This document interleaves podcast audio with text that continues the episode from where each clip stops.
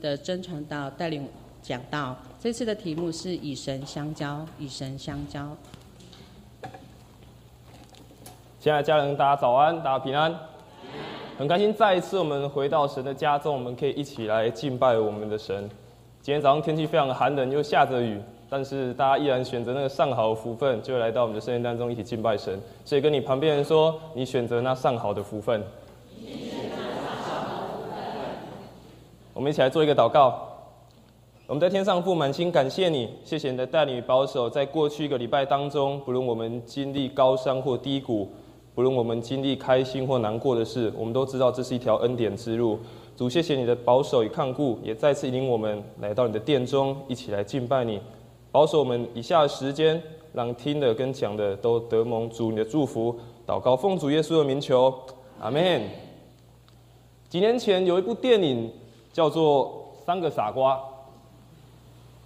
哎，好，几年前有部电影叫《三个傻瓜》。《三个傻瓜》里面呢，它的背景是在一个印度，在印度这个国家。大家知道，在印度这个国家，他们有非常多的神明，他们有非常多不同的信仰。光是在印度，他们总共就有，据统计，总共有三亿多个神明可以让他们去崇拜，这是非常多的一个信仰的一个国家。其中这三个傻瓜里面的，呃，其中一个演员，他在里面饰演的角色是他长大之后，他想要当工程师。所以在他求学的阶段的时候，他就不断的每天都去拜那个神像，他的手也戴了非常多的戒指，身上也戴了非常多呃这些饰品，每天就是朝那个拜这拜这个神，希望他长大之后真的可以考取到工程师的这个呃职位。他非常的尽钱，最后他也真的也考考到工程师的这个职位。但是你会发现，他这么尽钱，这么认真。每天都做这些事情，花了那么多时间，花了那么多的金钱，最后虽然他得到这个结果，可是他有没有找到正确的方向呢？他没有拜对神呢？很多人都在想说，特别身为一个基督徒，我们都想说，每天要读经、要祷告、要灵修，是非常稀松平常的事情，甚至是觉得一定要做的事情。有时候好像觉得没有做，就有点小小的罪恶感。后来在印度有一个啊电商的公司，他发明了一件事情，他觉得现代人非常的忙碌，所以他就发明了一个叫做可以啊帮你线上敬拜、线上祷告的一个系统。只要你付十五块美金，他就可以找人代替你到寺庙里去帮你敬拜那个神。只要你花十五块美金，他就可以帮你去祷告，帮你所需要的事情带到那个神面前。后来我看到美国有人跟着这样做，只要你付五块美金，你就可以把你的这个祷告的事情，呃，从礼拜一到礼拜六都会有人专门为你祷告。只要你付五块钱的美金，如果你觉得他很急，你可以付十块美金，他就会花两倍的时间为你祷告。你会发现很多人想要去寻求人生的方向，想要去找寻人生的目标，但是他会发现自己好像又没有时间，好像还有更重要的事情想要去完成。所以他们用了这些方法，这些方法看起来好像也没有不对，但是我们认真思考看看，这方法不对在哪里？如果祷告是一个你跟上帝沟通的管道，如果祷告是一个你跟上帝建立关系的考的的一个管道。你中间透过一个人，那这样算是你跟上帝建立关系了吗？我们今天看的经文是记载马太福音，耶稣基督他告诉啊这些门徒们以及来听他讲道的人，告诉他有关于祷告的教导。当时马太福音的作者马太，他所写给的这目的，写作的目的是会让犹太人可以更加认识知道说，耶稣就是他们所期待的弥赛亚，他是一个拯救主。当时耶稣他们走遍了非常多的乡镇，来到了一个啊山上的地方。耶稣坐下来，开始要跟这些门徒以及这些群众，要来跟他们说有关于祷告的事情。如果我们接着往后面的经文看，你会发现后面记载的是我们非常熟知的天国八福。所以在这段当中，耶稣说了非常多信仰当中的教导，为了要让这些门徒，为了要让这些群众，他们可以了解这个信仰的真意是什么。在同样在另外一个段，呃，在路加福音当中也有记载到同样的故事。在路加福音的一开始，是耶稣他到一个地方祷告，后来门徒看到他，跟耶稣说：“耶稣啊，求你教我们祷告。”两段故事，一个在马太福音，一个在路加福音。虽然故事的背景不太一样，但是都显示一件事情：一个是门徒要求耶稣教他们祷告，一个是耶稣主动教这些人祷告，都在讲祷告的重要性。今年我们教会推动了要读经、要灵修，读经是每非常重要的一件事情，但是祷告也是更也是非常重要的事情。我们刚我刚刚说。祷告是你跟上帝建立那个最亲密管道的一个关系。当我们如果每天愿意花一些时间祷告的时候，每天花一些时间跟神亲近的时候，我相信在每一次的祷告、每一次跟神建立的关系当中，你会有所获得更多。所以，我们先来看，我刚刚说，有些人很忙碌，有些人需要花钱去请别人来替他祷告。他觉得自己没有时间，他觉得哇，每天都好多事情要忙，我每天要工作，每天啊有非常多的事情要等着我去处理，我没有时间可以祷告。雅各书一章四章二节他说：“你们得不着，是因为你们不求。”有时候我们在想说：“神啊，你不是供应我们一切吗？你不是给我们丰，你不是丰盛的主吗？为什么我都没有得到？为什么我都没有得到任何的改变？”有时候我们得不着，是因为我们不求，我们缺乏了那个祷告。但继续看，为什么有时候我们不不不会祷告呢？我们不知道该如何祷告。就像耶稣的门徒，他们去问了耶稣说：“求主教我们祷告。”有时候不是我们不祷告，有时候是我们不知道该如何的去祷告。所以，我们今天从耶稣的教导。从马太福音的教导，一起来看如何成为一个祷告的人。如果我们在看圣经的时候，我们常常看到耶稣他是一个很喜欢祷告的人。他常常一个人退到旷野，或常常到山里面，他一个人独自的祷告。他知道他自己可以跟天父上帝有更深亲密的连结。他知道这是他生命的来源，这是他这是他知道他支取他从他可以服侍的力量的来源。所以，他跟天父上帝的关系是紧密的。所以，我们要一起来学习如何祷告，如何跟上帝的关系更加的紧密。我们今天所读的经文一开始，他说：“你们祷告的时候，不可像那假冒伪善的人，爱站在会堂里和十字路口上祷告，故意叫人听见。我实在告诉你们，他们已经得了他们的赏赐。你们祷告的时候，要进你的内屋，关上门。”祷告你在暗中的父，你父在暗中查看，必然报答你。所以，我们先看祷告的第一个问题。耶稣提出来，他说：“祷告的第一个问题是虚伪假善，虚伪假善。”如果我们今天所读的经文，你往前看，耶稣在谈论的事情是施舍的事情。这段经文的后面，耶稣在谈论有关于进食的事情。在犹太人的观念当中，他们认为施舍。祷告以及进食是非常重要的一件事，对他们生命当中非常重要、一定要做的事情。所以耶稣也用这件、这三件事情去作为教导的材料。特别是这三件事中，祷告对于犹太人来说更是重要的一件事情。他们每天不能缺少的，他们一天至少要祷告三次：早上九点的时候、中午的时候以及下午三点，他们一定要祷告。而且，如果我们看圣经，你会发现这些人他们很多不同祷告的方式。有些人是跪着，有些人是举手，甚至有人是匍匍匐在地祷告。虽然这些方式都不同，但是也在说明一件事情：他们非常的看重祷告。无论他们做什么事情，他们都都用祷告开始，他们用祷告结结束。所以，是我们认真从圣经看，你会发现，祷告就是一个。人跟神之间来往一个非常重要的方式，所以如果我们说祷告是上帝跟人建立那个心灵之间的交往，那我们要先建立好一个基本观念，那就是祷告是一个内心的运动。祷告是一个内心的运动，祷告是你跟上帝的关系，是那个内在的关系，而不在于是外表的关系。所以，第一个我们刚刚说到了，耶稣说这些人的问题是什么？虚假伪善。我们刚所读的经文，他说：“你们祷告的时候，不要像那假冒伪善的人，喜欢站在会堂跟十字路口上面祷告，叫人家故意叫人听见。”假冒伪善这个词，如果去看原文，他在指的是演戏，他就在指演戏这个词。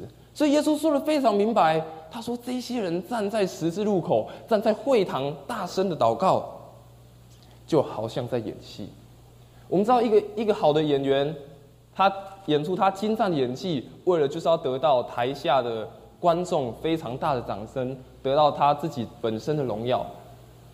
耶稣也在说，这些法利赛人，他们在这些地方祷告的时候，就好像一个演员，想要让别人看见他们有多好。而且耶稣特别强调说，他们是故意这样子发生的。故意让别人看见。也所以说，这些法利赛人有有某一部分的人，好像很想让人家知道说我很近前，他会看时间，比如说哇，两点五十九分了，赶快赶快，我要到会堂，我要到十字路口，时间要到了。三点一到，他就开始大声的祷告，为了要让其他人看见，说我非常的近前在祷告。耶稣也说到，这样子一个爱献的方式，好像也变成他们的一个习惯。似乎他们好像不跑到十字路口，似乎不跑到会堂里面大声的祷告，好像就不能称作是祷告。这是耶稣点出一个问题：如果当一个人祷告的时候，只是为了要得到别人的掌声，得到别人所看见你的敬虔的话，那这样祷告还有什么意思呢？如果一个人向上帝祷告，他的目的是为了希望可以得到上帝的祝福，如果是为了要得到他跟上帝那个亲密的关系，那他绝对不会在乎别人怎么看他。如果一个人非常在意别人怎么看他祷告，非常在意看他怎么样的敬拜，那那个人并不是在跟上帝祷告，那个人只是在对人祷告。我印象很深刻，在我学生时期，我第一次去参加赞美之泉特会的时候，在啊，在一个这么很大的体育场里面，非常多人在那一起敬拜。当唱到某一些歌的时候，我看见非常多人举起他们的手，双手举得很高，这边敬拜。我站在旁边，我想说，哇，他们全部手都举起来，我是不是应该也要举一下？看着他们，好了，我就举一下了。就那一场敬拜，我到回家之后，我忘了那整，我忘了歌到底在唱什么，我只记得那个有没有看我在举手，那个有没有看我在祷告。就那场的敬拜，完全只在乎我身旁的人怎么看我，完全忘我那一天去参加那场特会是为了什么。有时候我们会在乎别人看我们的眼光，有时候我们会希望别人称赞我们，有时候会别人看，希望人家看见我们有做出什么样的好行为。有时候我们会得到人的掌声，有时候我们会得到别人的鼓励。有人可能会称赞你在服饰上做得好，有人可能称赞你在工作上做得好，有人可能称赞你在某些事情上做得好。但是我们要好好的去思考，我们做这些事情背后的目的到底是为了什么？所以，我们从这些法利赛人的身上也发现，他们似乎好像也不用上帝了。他们不是想要得到上帝给他们的掌声，不是得到上帝给他们的祝福，他们想要得到的是人的祝福、人的掌声。前几天是情人节，印象很深刻。你知道每年到情人节的时候。有些地方都会举办那个亲吻比赛，亲吻比赛就是一对两呃一对的情侣，然后他们可以呃彼此的亲吻，然后亲吻到最后谁粘着最久，那对情侣就赢了。今年可能因为肺炎的疫情，所以可能没有举办，没有看到。我每每次看到这样的啊活动在举行的时候，我都会看那些情侣两个人抱得紧紧的，嘴巴粘得紧紧的，就是不要让彼此分开，为了要获得那个最后的胜利。但是你会觉得他们是在，你会觉得他们是在表演吗？你会觉得他们是在要让别人看见他们两个有多么的相爱吗？我觉得那个是，当一对恋人他们在彼此看对方的时候，他们彼此付出他们对于对方的爱意的时候，那个感觉是真诚的。有时候我们看一些电影，我们看一些连续剧，我们会看到有些所谓的荧幕情侣，他们可能在电视上，他们在节目上，他们也会一些吻戏，然后我们看到之后，我们就会也会发出赞叹的声音。但是他们下了节目之后，戏剧结束之后，他们依然只是两个演员而已，他们并不是真的情侣。所以，我们今天在讲跟上帝的关系也是如此。我们跟上帝祷告的关系，我们跟上帝敬虔的关系，到底是爱的关系，还是表演的关系？是希望更多人可以看见我们有在认真祷告吗？还是我们可以希望我们跟上帝的关系可以更好？我们跟上帝的关系敬虔，是属于爱的关系，而不是一个表演的关系。我们跟上帝的关系。金钱是属于爱的关系，并不是一个表演的关系。所以耶稣给了一个很棒的回应，他说：“当我们要祷告的时候，要进到你的内室，关上门，祷告你在暗中的父，你父在暗中查看，必然报答你。”这里所谓的内屋，经文所看到的内屋，原本是指在收藏器具的地方，也有当做是密室的用途。事实上，耶稣他并不是反对人在会堂当中或在公开的地方大声的祷告，也不是不希望有人在十字路口祷告，而是他希望每一个人是带有一个真诚的态度，带着坦然无惧的心来到他的面前。不是那个虚伪，不是那个故意，要到他的面前跟他建立关系。人，我们每一个人在信仰上，我们所要面对、所要建立的是神，并不是人。我们要建立那个亲密的关系，与神亲密的关系。所以，我们也常常看到耶稣，他是一个人到偏僻的地方去，可能到山上，可能到隐秘的地方，在那里祷告，因为他知道他要找的那位上帝。在那个隐秘之处，在他的内心深处。所以耶稣他给我们一个命令，他说：“我们的祷告要进入到密室里面，走到内室里面，让祷告成为我们自己本身跟上帝之间的关系。所以不是只是停留在宗教的仪式上，不是停留在一个宗教的礼仪上面，而是我们真的要发自内心知道这个信仰，它是让我们。”跟上帝保持那个完美的关系。约翰福音里面也说到，上帝是个灵，要用心灵和诚实来敬拜他。用心灵和诚实来敬拜他，所以非常清楚，也说明了一个人是否用真实的心当做他信仰的基础，是不是用那个真诚的心来成为他信仰的根基，是耶稣非常大的一个要求。所以不是敬拜地点，不是我们献上了什么东西，不是什么样的礼仪，而是我们有没有带着一颗真诚的心来到上帝的面前。而当耶稣他在教导人祷告的时候，他并不是说我们要在他首先说说的，并不是说要如何祷告。我们可能都会想说，我该如何祷告？我要怎么祷告才是蒙神垂听的？我该怎么祷告才是蒙神喜悦的？耶稣第一个，他先说的不是要如何祷告，他第一个先说的是要在哪里祷告。要在哪里祷告？耶稣说你要在暗中，就是在隐秘处。耶稣他首先说出这个隐秘处，他把它列为第一个优先点，代表每一个人都要回到你的内心当中那个隐秘的地方。去找见上帝，去找见你心中那个需要被填满的地方。所以耶稣也说了，这这经文也代表另外一个意思。他说，天父已经在那个地方等着了，天父已经在那个隐秘处等着了，等着你进去内室，进去跟上帝建立那个关系。所以耶稣说：“首先，我们进入我们的内室，关上门，然后我们就进入到天父上帝的同在了。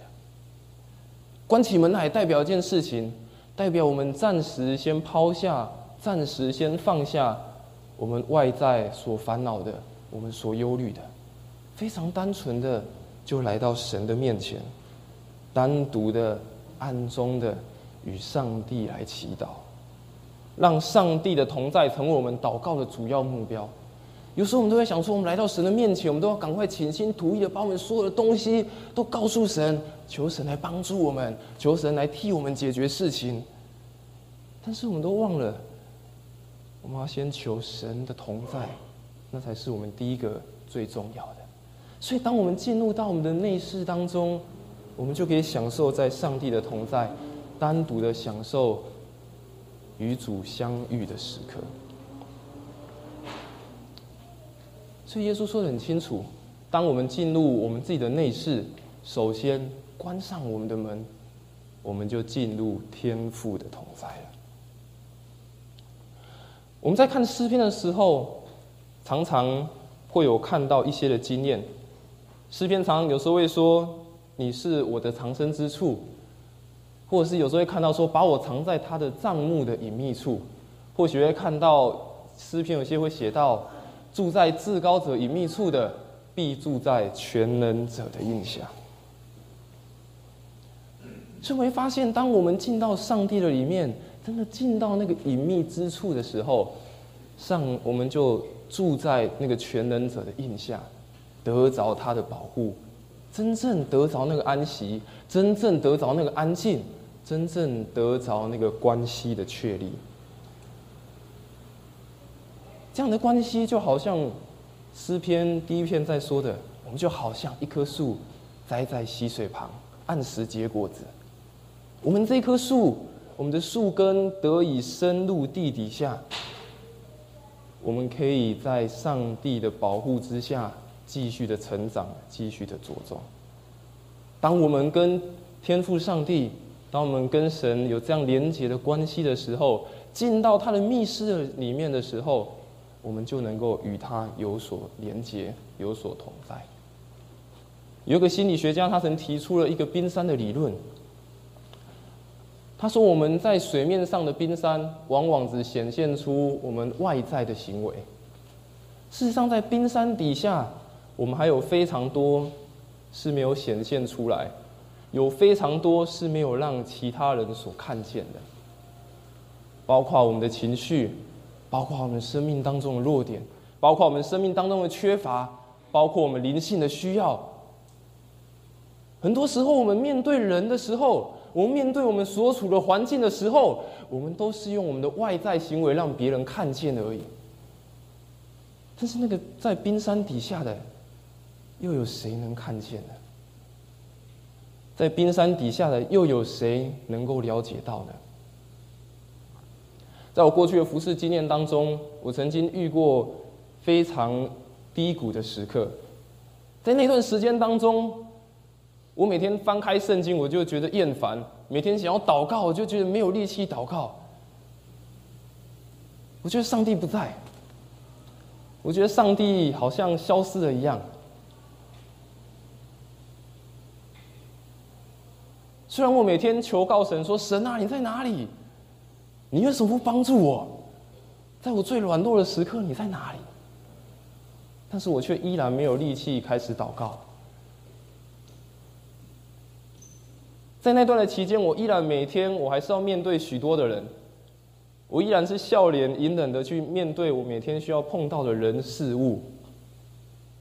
在外表上，大家看我还是过得非常的好。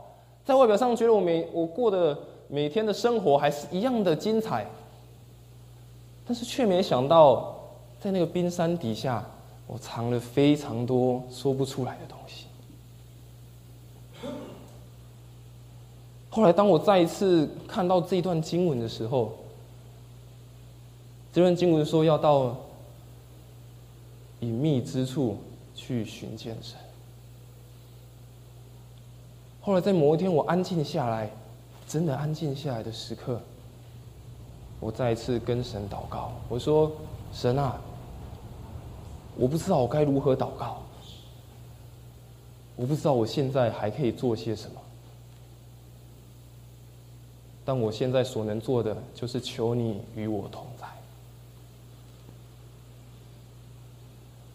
很多时刻，我们埋藏在冰山下面，我们的情绪，我们灵性的低落，我们所要面对的许多事物，我们没有办法跟别人去诉说，没有办法跟别人好好的来讲。但是耶稣说：“把你的需要带到隐秘之处，天父已经在那里等你了。天父已经在那里等你了。所以，祷告是我们内心对上帝信仰的告白，不是为了满足我们自己的虚荣心，想要赢得别人的赞赏。祷告是我们内心对上帝的信仰告白，不是要让别人看见。”不是要让别人知道说我祷告了些什么，那是你自己跟上帝的关系，那是你自己跟上帝的关系。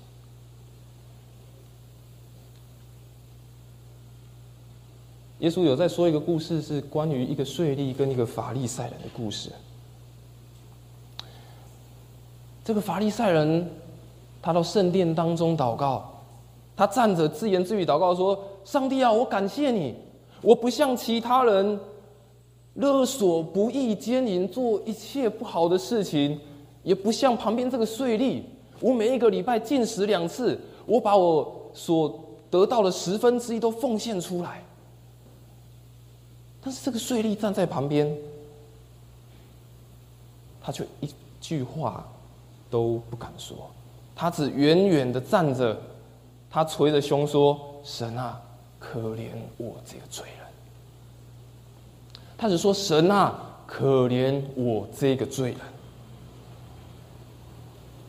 最重要的是，你有没有回去你的内心？有没有回到你那个内在那个隐秘之处？有没有好好的去跟神有那个亲密关系的连接？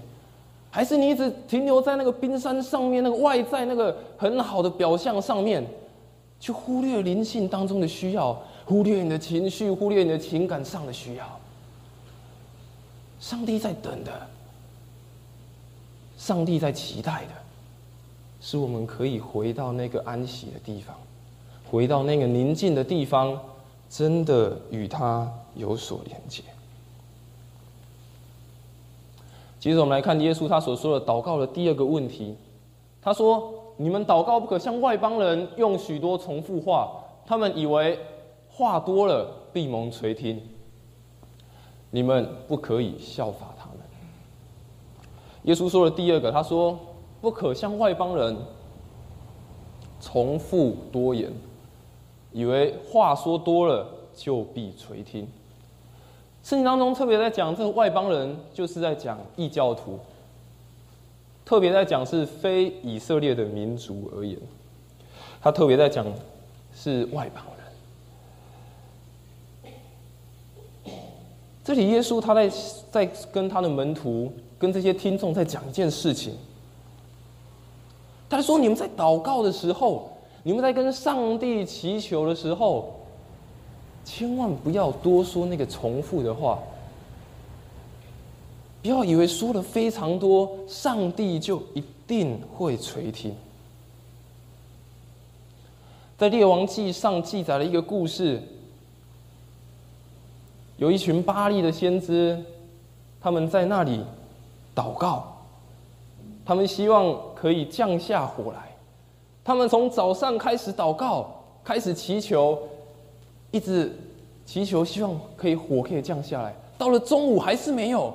他们继续祷告，继续祈求他们的神明可以将那个天上的火降下来。到傍晚依然是没有。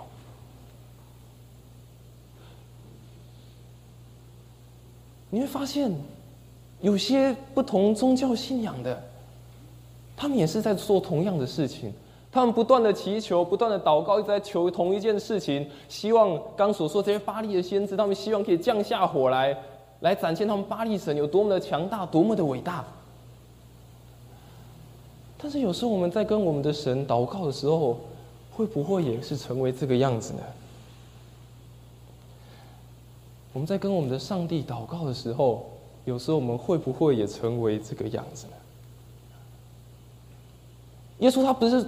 耶稣给我们一个教导，事实上他并不是说祷告词有多长，他并不是说祷告词有多长就不对，而是他在说讲话的目的。我们在跟上帝祷告的目的是什么？是要跟上帝倾心吐意，不是想要去操控上帝。我们刚所读的经文，他是说，以为话多了闭蒙垂听。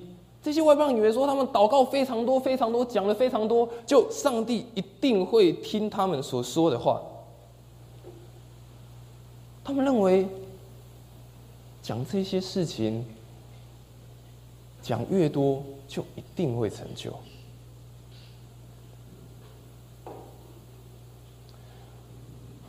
有时候我们在祷告的时候，好像也是如此，特别是我们祷告没有蒙应允的时候。我们就会跟上帝一直求，神啊，求你供应我，神啊，求你搭救我，神啊，求你帮助我。总希望神赶快现在立刻就解决我的困难，不断的求，不断的说，希望神可以赶快来帮助我。但是神真的不知道我们每一个人的需要吗？神真的不知道我们真的所欠缺的是什么吗？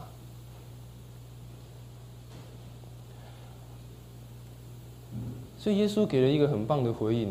耶稣说：“当真心诚意谦卑寻求的时候，上帝必听你的祷告。”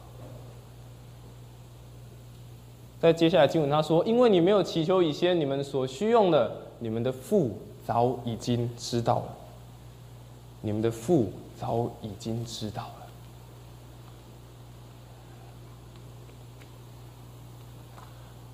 耶稣在说一件事情，耶稣在提醒我们一件事情。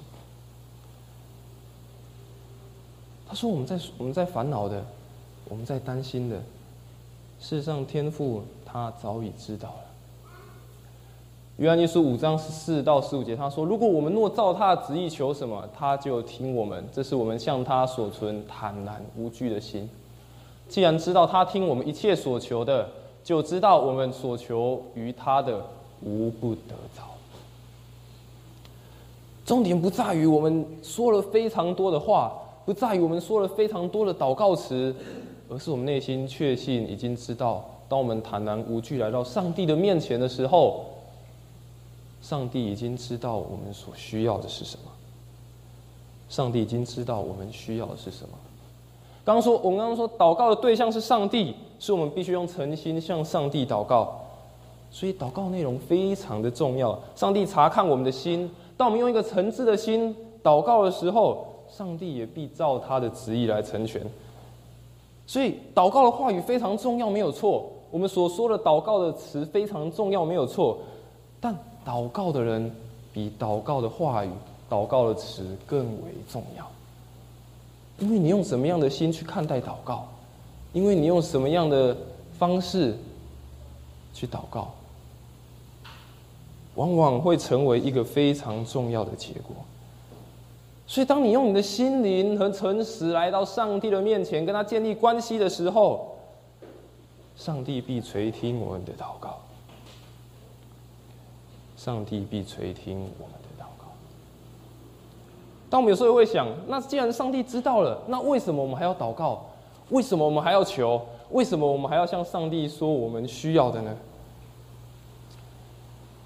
这是因为我们来到上帝的面前，我们还是承认我们的缺乏，承认我们的需要，承认我们的软弱，并且我们依靠神，借着祷告、祈求、感谢，将我们所要的交给神。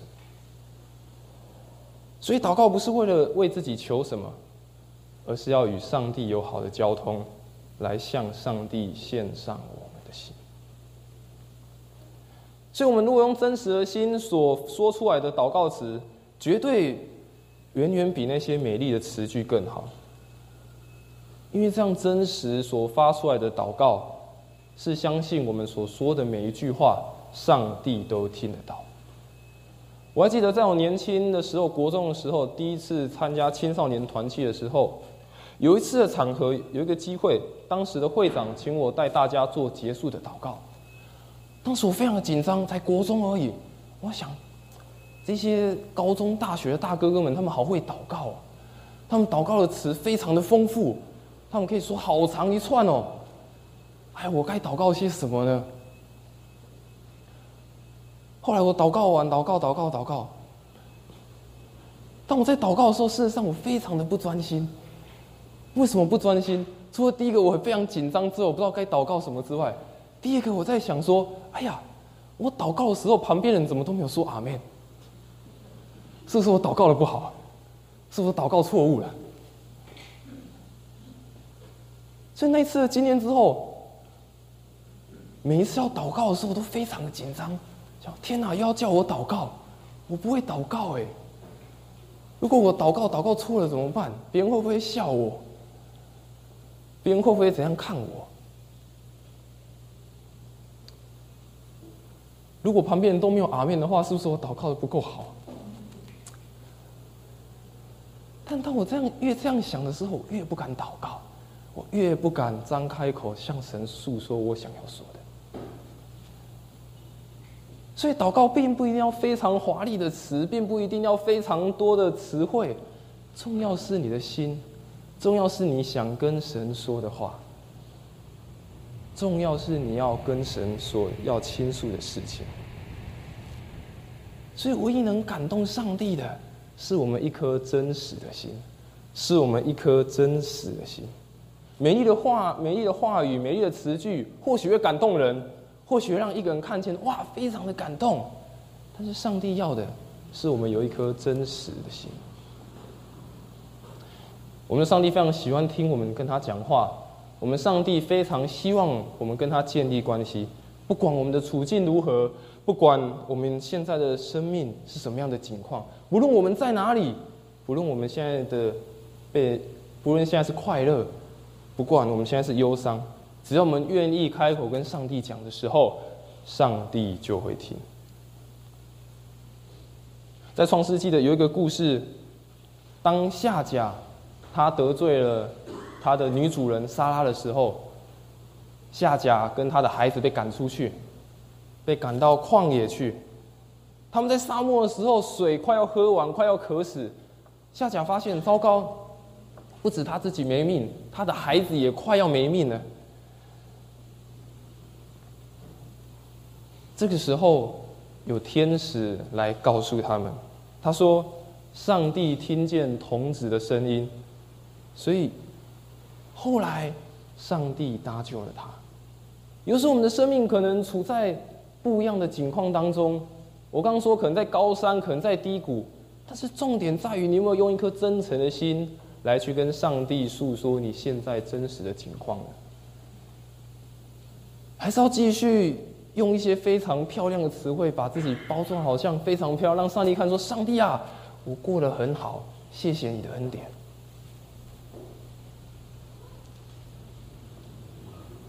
我们的上帝是喜欢听我们祷告的神，喜欢用我们的真心，用我们诚挚的祷告来向他诉说。当我们谦卑下来的时候，当我们真的看见我们生命的需要的时候，上帝必垂听我们的祷告。所以，我们上帝喜欢我们跟他讲话，不论我们在什么状况，上帝都听。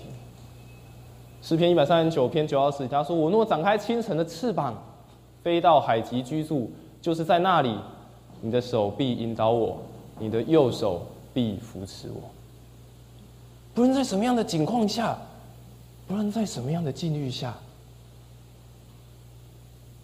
记得回到生命当中那个隐秘处，天父一直在等待我们。天父一直在等待我们，那个最真诚的祷告。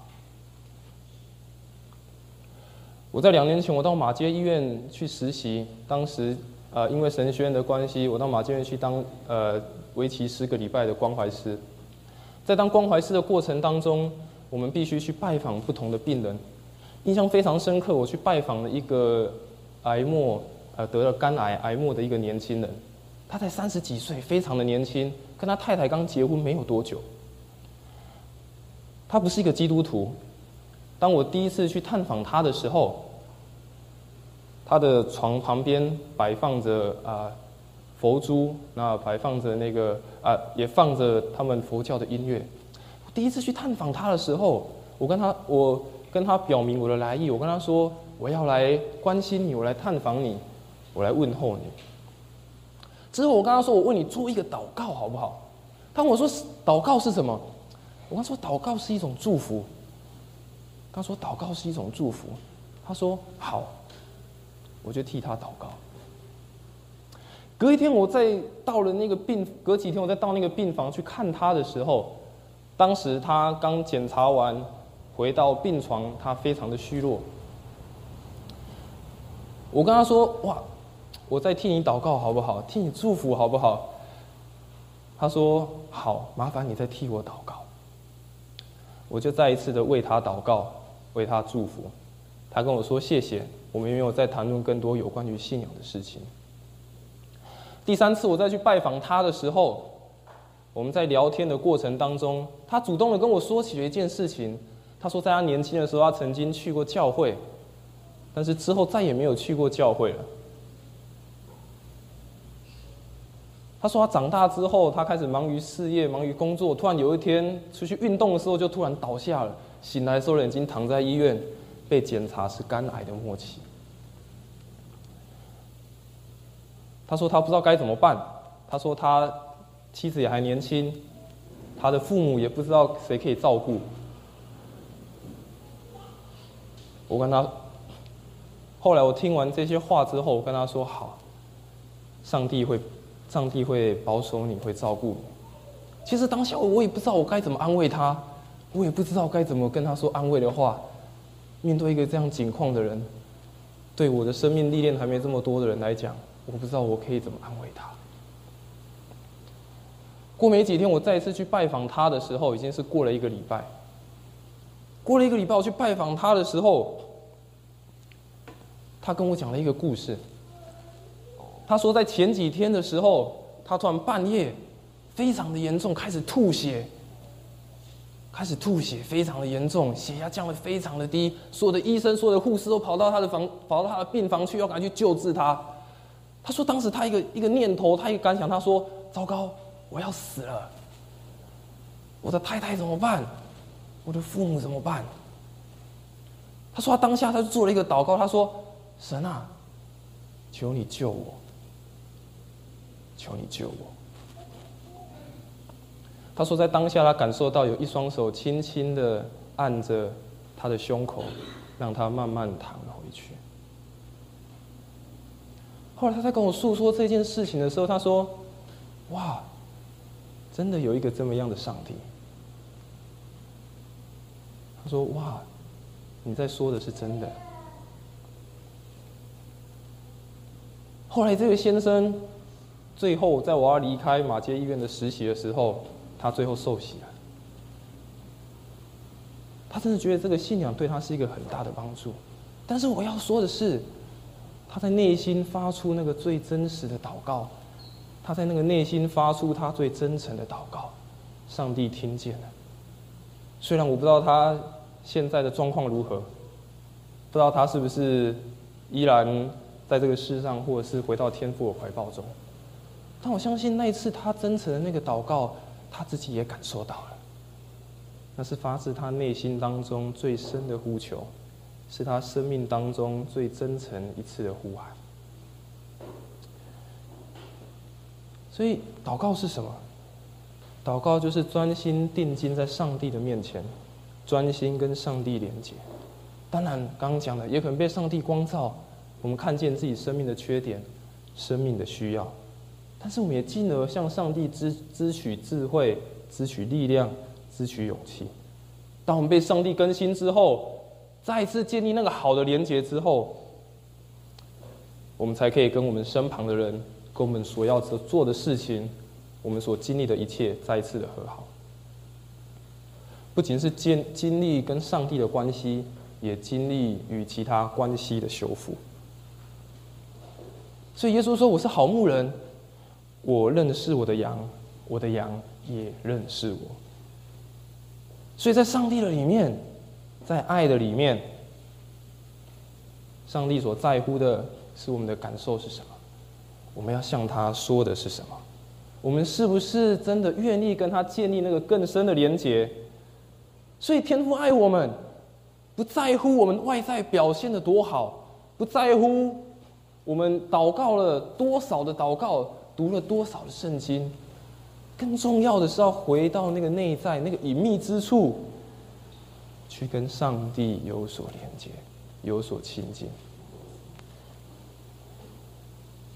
所以，透过今天耶稣他在讲，透过耶稣在论祷告的教导，再次让我们思考：我们跟上帝的关系为何？我们是不是有常常进到上帝的里面，进到那个隐秘之处去建立？那个亲密又好的关系，我们一起来做一个祷告。阿爸天父，我们感谢你。自从我们出生那一刻，你就把我们放在你的心里，放在你的掌心中。你渴望我们每一个人的关系与你更加的亲密。主啊，帮助我们，让我们真的是用一个真诚的心，用一个谦卑的心，来到你的面前，向你倾心吐意。主啊，帮助我们，让我们知道如何更加的爱你，更加的与你亲密，也帮助我们学习更加的爱我们自己。谢谢主，祷告奉主耶稣的名求。